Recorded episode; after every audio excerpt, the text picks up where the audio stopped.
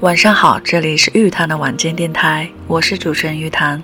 玉是相遇的玉，谈是潭水的谈。有缘听到的朋友，谢谢你的著作和聆听，我们一起分享有思想的文字，有灵魂的歌曲。每周三、周六晚十点半，玉谈的晚间电台与你相伴，让我们感恩相遇，不轻易说告别。希望我的节目能够带给你温暖，赋予你力量。最后一句。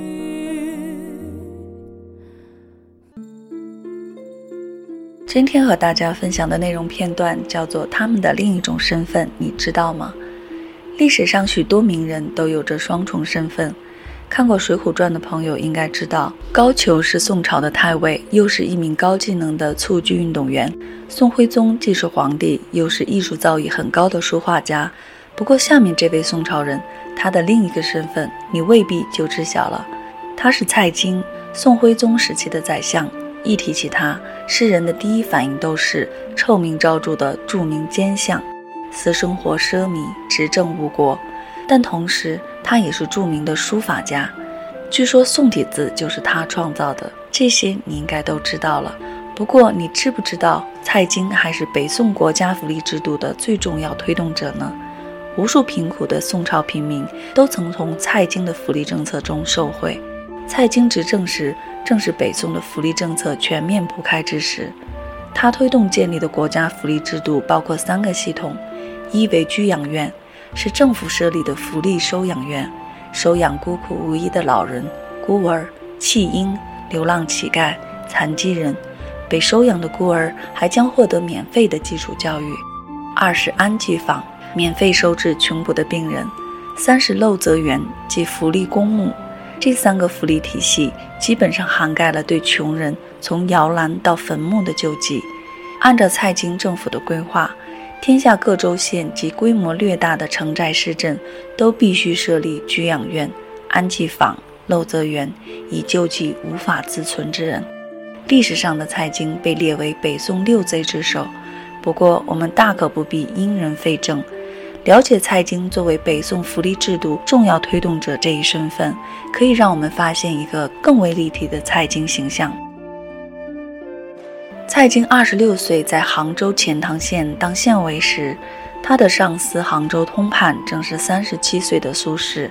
你知道，苏轼也是一名具有多重身份的宋代名士，既是政治家、学者、蜀党领袖，又是大书法家、美食家、大诗人。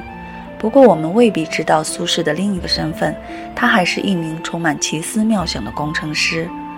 苏轼晚年在惠州为官，还协助朋友修建了广州城的自来水供水系统。你没听错，宋代广州已经建成自来水供水系统，它的设计师就是苏轼苏大学士。今天的广州博物馆还陈列着宋代广州城自来水装置的模型。北宋绍圣年间，新党执政，作为旧党领袖的苏轼被贬岭南惠州。他听人说起广州城缺乏饮用水，恰好广州知州王敏仲是他的朋友，他便给王知州写信，提出一个解决饮水难的方案。而王敏仲根据苏轼的提议设计，真的将这个供水系统给建起来了。凭着广州城自来水工程的设计者身份，苏轼便可当之无愧地被称为工程师。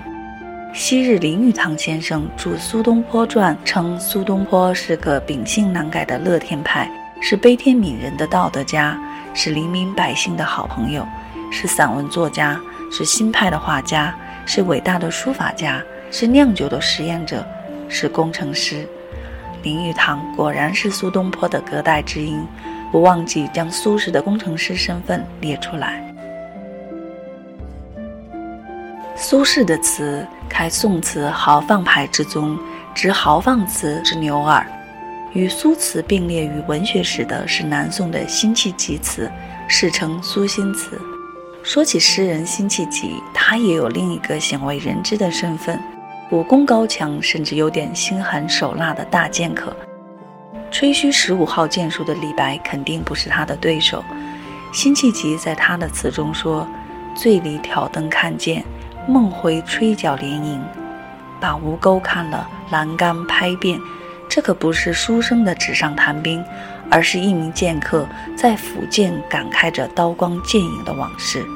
他一生投入抗金，为恢复中原而殚精竭虑，不仅将一腔赤诚全部倾注于呕心沥血的词作中，而且在年轻的时候直接在抗金的前线浴血杀敌，可以说真的是文武全才了。收听节目的朋友一定很好奇，怎么提到的蔡京、苏轼、辛弃疾都是宋朝人物？是的，以上的内容来自名叫《原来你是这样的宋朝》这本书，作者是著名的宋史研究者吴钩。他的文笔风趣，仿佛能够带你身临其境地体验宋代生活的方方面面，推荐给喜欢历史，特别是宋史的朋友。节目的最后也分享这首《定风波》，莫听穿林打叶声。依旧祝大家晚安，好梦。期待我们下期再会。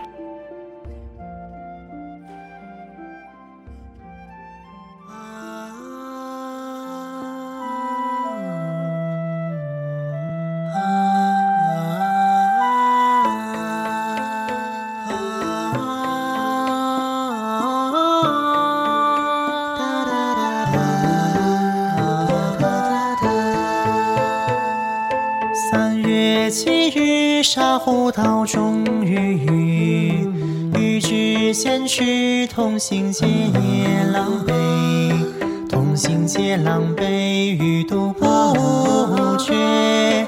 已而遂晴，故作此。我听穿林打叶声。吟啸且徐行。竹杖芒写情深啊，谁所言与人平生？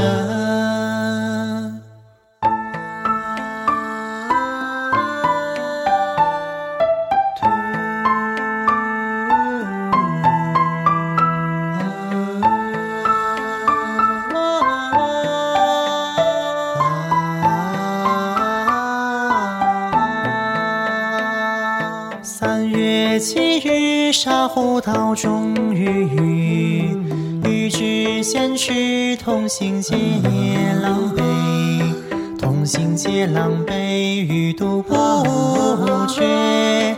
一儿随金鼓作词，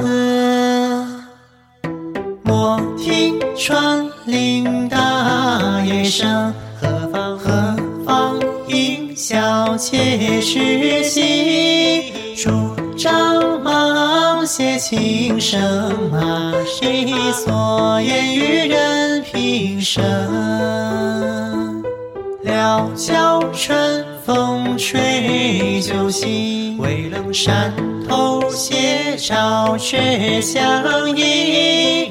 回首向来萧瑟处，归去也无风雨也无晴。